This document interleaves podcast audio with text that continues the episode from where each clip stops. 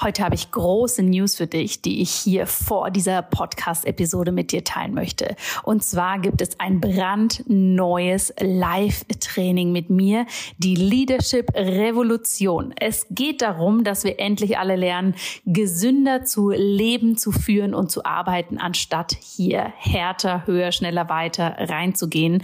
Und genau dafür habe ich dieses Leadership Training für dich konzipiert. Es findet vom 3. April bis zum 9. April statt. Wenn du dich anmeldest, und das Ganze ist im Übrigen komplett kostenlos für dich, dann bekommst du hier einen exklusiven Trainingspodcast mit coolen Sessions, um da wirklich tief reinzugehen. Und dann treffen wir uns auch noch am 9. April für ein Live-Training, wo ich dir zeige, wie du für dich ganz persönlich eine Kultur der Gesundheit für dich, für dein Unternehmen, für deine Arbeit wirklich implementieren kannst. Denn mein großes Credo ist es, True Leaders are healthy Healthy Leaders und keine People Pleaser kurz vor dem Burnout. Ich freue mich wahnsinnig, wenn du dabei bist oder wenn du natürlich diese Einladung mit Menschen in deinem Umfeld teilst, für die das auch spannend sein könnte. Alle Informationen dazu findest du in den Show Notes. Und jetzt geht's los mit der neuen Episode.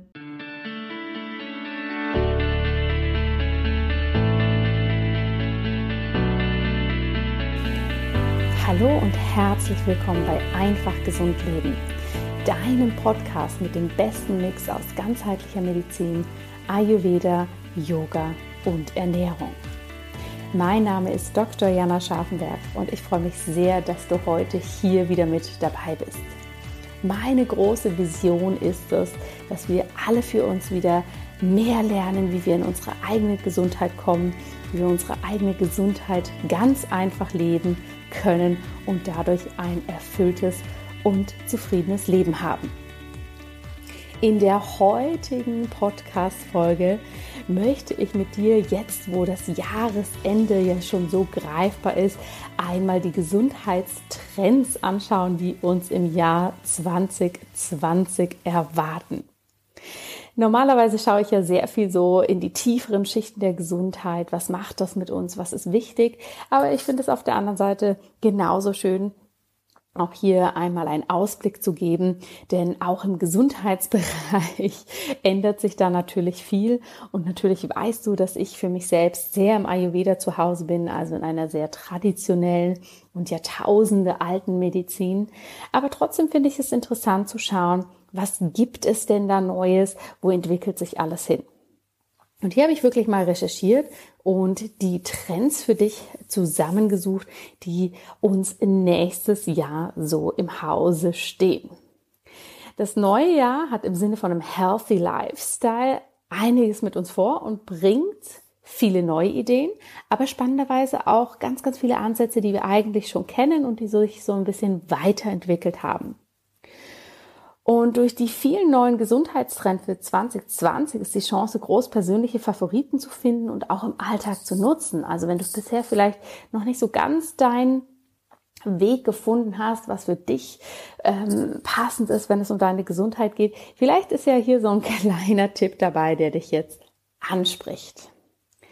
Etwas, was nächstes Jahr offensichtlich ein großer Trend wird, ist Mindful Running.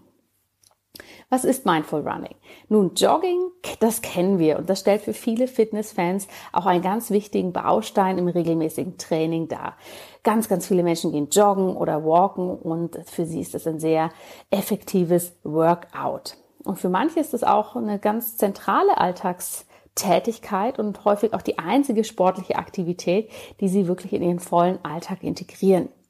Und für viele ist das natürlich auch wichtig zum Abschalten, zum Runterkommen, zum Stressabbau. Und spannenderweise im Mindful Running geht es gar nicht so sehr nur um die körperliche Fitness und dieses befreiende Gefühl, oh, ich denke da nichts dabei, sondern es geht vielmehr darum, dass die Zeit während des Laufens auch genutzt wird, um die Umwelt aktiv zu erfahren, um wirklich sich mit der Umwelt zu verbinden, zu erden und hier ganz bewusst sich auf das zu konzentrieren und alle anderen Reize, die wir vielleicht sonst noch haben, die auszuklammern. Das heißt, Mindful Running ist ein Erleben mit allen Sinnen und ein Wahrnehmen und ein Weglassen der vielen Dinge, die wir sonst häufig beim Joggen tun. Also keine Musik hören, keinen Podcast hören, sondern sich wirklich auf das konzentrieren, was gerade ist. Also wie ist das Wetter, wie ist die Temperatur, welche Geräusche und Gerüche nehme ich vielleicht von der Umwelt wahr.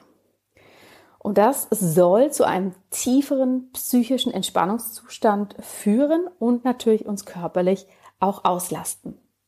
Und hier bin ich mal ganz gespannt, bei diesem ersten Gesundheitstrend von dir zu hören, was du dazu denkst. Denn viele nutzen natürlich das Joggen, um sich körperlich fit zu halten, aber eben um zeitgleich auch in Anführungsstrichen zu konsumieren, ein neues Hörbuch zu hören, ein Podcast oder vielleicht eben Musik. Ich nehme mich da gar nicht aus. Ich höre auch häufig Podcasts, wenn ich joggen oder walken gehe und habe mir hier wirklich das mal auf die Fahnen geschrieben, hier auch mal eine Mindful Running Session einzubauen, um zu schauen, wie das ist. Und ich stelle mir das tatsächlich auch ziemlich herausfordernd für den Kopf vor, wenn eben diese Berieselung oder diese Ablenkung dann plötzlich nicht da ist. Ein weiterer großer Trend, der uns erwartet, der eigentlich nicht neu ist, der aber sich nochmal viel mehr verfeinert, ist, dass viel mehr Fokus auf mehr Schlaf und vor allem qualitativ hochwertigen Schlaf gelegt wird. Schlafmangel, und das wissen wir mittlerweile, ist ja die Wurzel für ganz, ganz viele Gesundheitsprobleme. Und das rückt natürlich immer mehr in den Fokus, dass es hier nicht nur darum geht, ich schlafe meine acht Stunden nachts und dann geht's mir gut, sondern dass hier wirklich geschaut wird, wie kann ich den Schlaf optimal gestalten. Also habe ich die richtige Matratze, habe ich das richtige Kissen, bin ich in meinem Biorhythmus, wann ich ins Bett gehe und wann ich aufstehe. Das sind alles Punkte, die immer mehr in den Fokus rücken, weil man einfach weiß, dass Schlafmangel vor allem für Konzentrationsprobleme, Leistungsabfall, Kopfschmerzen und mentale Verstimmung sorgen kann. Und lange wurde der Schlaf ja als etwas angesehen, das mache ich zu Hause abends und naja, manche Menschen machen eben auch noch einen Powernap und gerade dieser Powernap ist neben diesem qualitativ hochwertigen nächtlichen Schlaf etwas, was zudem immer mehr in den Fokus rückt. Also beispielsweise erkennen viele Arbeitgeber mittlerweile an, dass diese kleine, kurze Schlafetappe in der Mitte des Tages eigentlich eine ganz, ganz wichtige Quelle für körperliche und geistige Regeneration sein kann und dass es vielleicht ganz spannend wäre, den Mitarbeitern hier Ruheräume zur Verfügung zu stellen, dass sie wirklich zwischendurch Energie tanken können und natürlich auch mit diesem Verständnis ranzugehen, wenn jetzt jemand das nutzt, dass der nicht faul ist oder die letzte Nacht zu lang wach war, sondern dass dieser Mensch ganz, ganz bewusst seine Ressourcen hier wieder kräftigen möchte, einen kurzen Powernap macht und dann erfrischt zur Arbeit zurückkehrt. Also dieses Grundgefühl, was wir vielleicht am Arbeitsplatz vielen Menschen schon zugestehen, die über den Mittag joggen gehen, die hier etwas für sich machen möchten, dass wir das ausweiten und hier dem Schlaf sozusagen mehr positive Akzeptanz zukommen lassen. Ich bin gespannt, inwiefern sich das mehr umsetzen wird. Diese Powernap Stations im Büro oder auch in den Fitnessstudios ob das wirklich mehr kommt, denn das ist natürlich etwas, was sehr, sehr spannend ist und was auch aus ärztlicher Sicht sehr interessant wäre, hier die Menschen wirklich besser zu unterstützen. Und ich weiß auch noch von meiner Zeit, als ich in einer Praxis gearbeitet habe, dass mein Chef hier wirklich ein großer Verfechter des Power Naps war. Und ich fand es am Anfang ganz komisch, wenn ich für mich gesagt habe, okay, ich kann meine Mittagspause ja so gestalten, wie ich möchte. Manchmal gehe ich joggen und manchmal mache ich tatsächlich zehn Minuten Power Nap. Und die ersten paar Mal konnte ich überhaupt nicht loslassen und zur Ruhe kommen, weil ich mich die ganze Zeit so komisch gefühlt habe, dass ich das in der Praxis mache. Und irgendwann ist das für mich ganz normal geworden und ich habe wirklich gemerkt, dass ich meinen Patientinnen und Patienten am Nachmittag wirklich besser begegnen konnte, wenn ich mich kurz ausgeruht habe. Ein Trend, der sich auch hier laut den Vorhersagen weiter ausbauen wird, sind wirklich Aktiv- und Bio-Hotels. Der Urlaub ist ja eine ganz, ganz wichtige Zeit für viele und stellt wirklich eine Erholung vom Alltag dar. Und das, was wir vielleicht lange erlebt haben, dass Menschen Lust haben, ans Meer zu fahren oder in einen All-Inclusive-Urlaub mit Pool und hier in den Kontrast gehen, dass sie sagen, Jetzt mache ich eine Woche oder zehn Tage lang gar nichts. Ich möchte wirklich essen, schlafen, am Pool liegen und feiern gehen, je nachdem, was man halt einfach so im Fokus hat. Das ist tatsächlich so ein wenig in die Vergangenheit gerückt. Und viele Menschen wünschen sich, dass sie hier ihr Fitnessprogramm gut umsetzen können, dass es wirklich hochwertiges Essen gibt, dass es biologische Komponenten enthält und dass auch viele verschiedene Heilmethoden, wie zum Beispiel Detox-Angebote, Fasten, Kneipkuren, aber auch ganzheitliche Programme wie Yoga, Meditation, äh, Nordic Walking oder auch kreative Angebote wie Malen und Zeichnen, dass die hier mit äh, angeboten werden, dass die auch wirklich genutzt werden können, dass man den Urlaub sozusagen nicht passiv verbringt und das Gefühl hat, man muss jetzt komplett in die Ruhe gehen und gar nichts machen, sondern dass man hier sozusagen neue Impulse kennenlernen kann, diese umsetzen darf und ja, sozusagen erholt und gesund und fit nach Hause geht und eben nicht mehr dieses klassische, oh, ich war im Urlaub, jetzt habe ich fünf Kilo zugenommen jetzt muss ich mal langsam machen, sondern dass das eigentlich nicht passiert, weil es auch eine ausgewogene und frische Ernährung gibt, die sich dann hoffentlich auch zukünftig in den Alltag übernehmen lässt. Das Ganze in den Aktiv- und Biohotels wird von Ernährungsexperten und Fitnesscoaches begleitet und soll eben den Urlaub ganzheitlich gestalten als Wellnessprogramm für Körper, Geist und Seele. Und natürlich haben wir hier schon viele solcher Hotel- und Urlaubsangebote. Aber wenn man einmal so schaut, was da Neues auf den Markt kommt, wie viele neue Angebote da entstehen, ist es sicher etwas, was sich im Jahr 2020 noch ausweiten wird. Aus meinem Fachbereich gibt es auch etwas, was ganz klar als Trend angesehen wird für nächstes Jahr. Und zwar wird davon ausgegangen, dass auch Ayurveda-Reisen noch populärer werden. Das Spannende bei den Ayurveda-Reisen und auch Ayurveda-Kuren ist, dass viele Menschen das bisher so angesehen haben, dass sie dorthin gehen und dass das eher so ein Wellness-Aspekt hat. Also genau das, was wir eigentlich gerade von den Aktiv- und Bio-Hotels besprochen haben.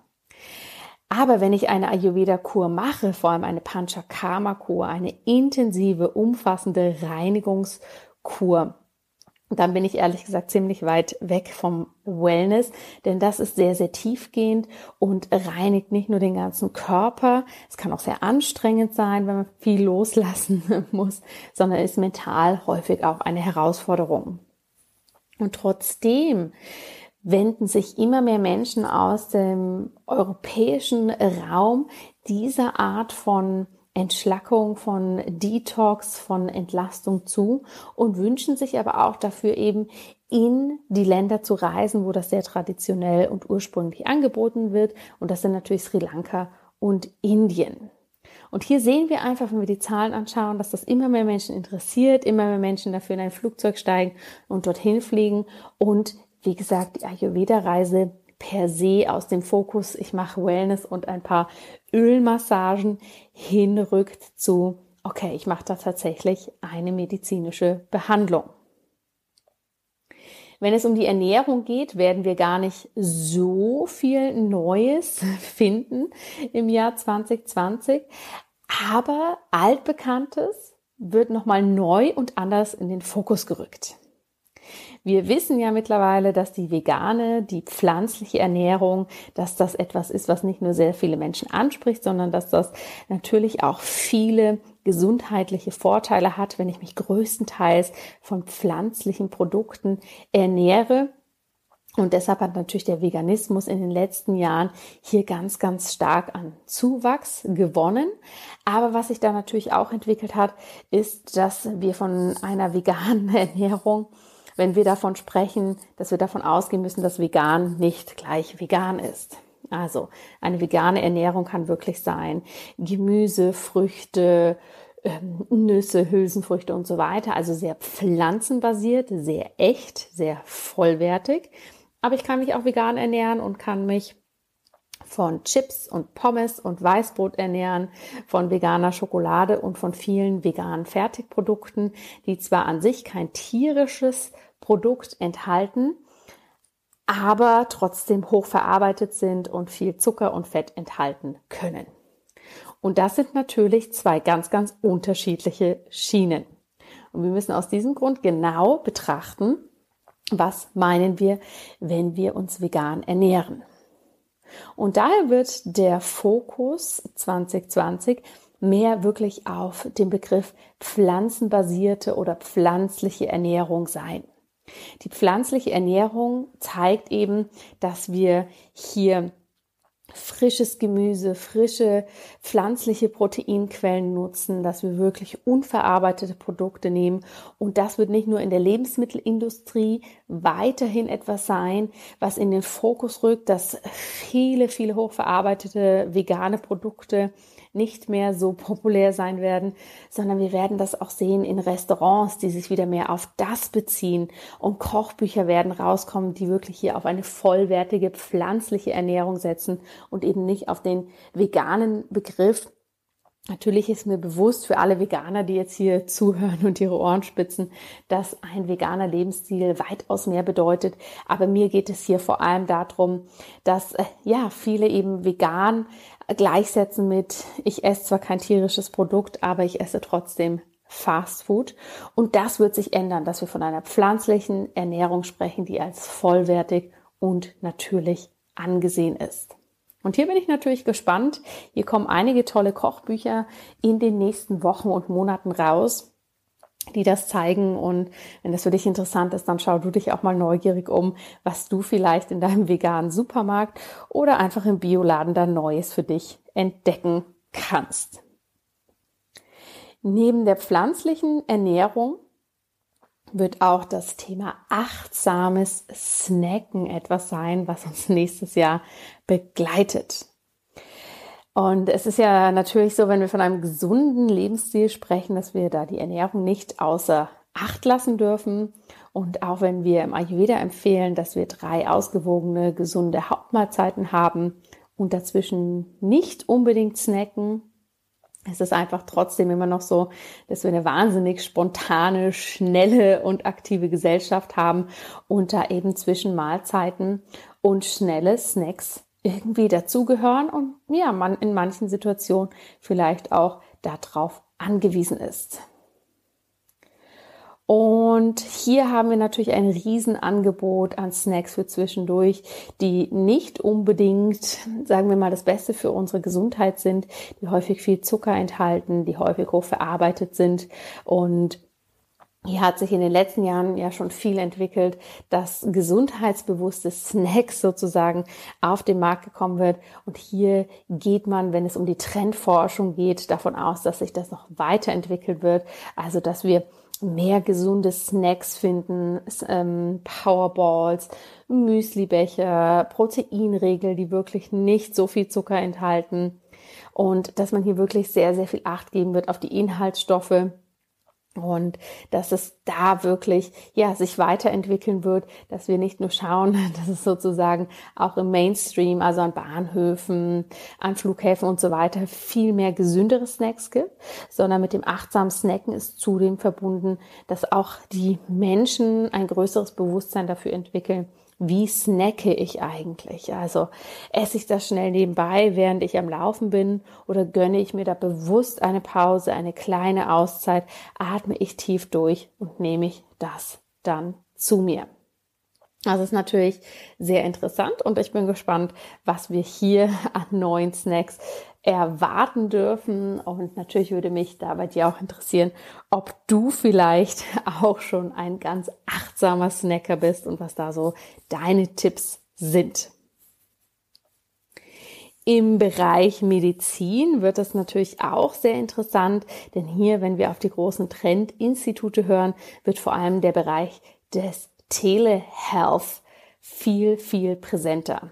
Telehealth ist etwas, was wir in Grundzügen in ein paar europäischen Ländern schon beobachten dürfen, aber das wird sich wahrscheinlich noch weiter ausweiten, denn gerade mit der Überlastung unseres Gesundheitssystems, mit diesen teilweise unglaublich langen Wartezeiten bei Terminen, ähm, dem Ärzte- und Fachkräftemangel und so weiter, ist das etwas, was man darüber versucht zu kompensieren und dem auch zu begegnen.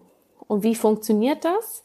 Bei dem Telehealth-Verfahren geht es quasi darum, dass ein Arzt- oder Therapeutengespräch quasi über Skype oder Zoom, also über ein Online-Videotelefonat, ähm, dass das geführt wird und dass es hier wirklich darum geht, in erster Linie einfach mal abzuchecken, okay, was möchte der Patient, was braucht er, dass man hier wirklich ähm, zeitsparend und trotzdem persönlich einmal abklären kann, was sind die Beschwerden und dann sozusagen weiter verweisen kann, was jetzt für den Patienten wichtig ist, ob es vielleicht reicht, dass er für seinen Hautausschlag eine Creme in der Apotheke holt oder ob das was ist, was man doch vielleicht in der Praxis anschauen sollte oder wenn es jetzt unklare Beschwerden sind, dass man hier schon mal ein wenig abstecken kann, in welche Richtung könnte es gehen und dann spezifisch zum passenden Arzt oder zur passenden Einrichtung überweisen kann.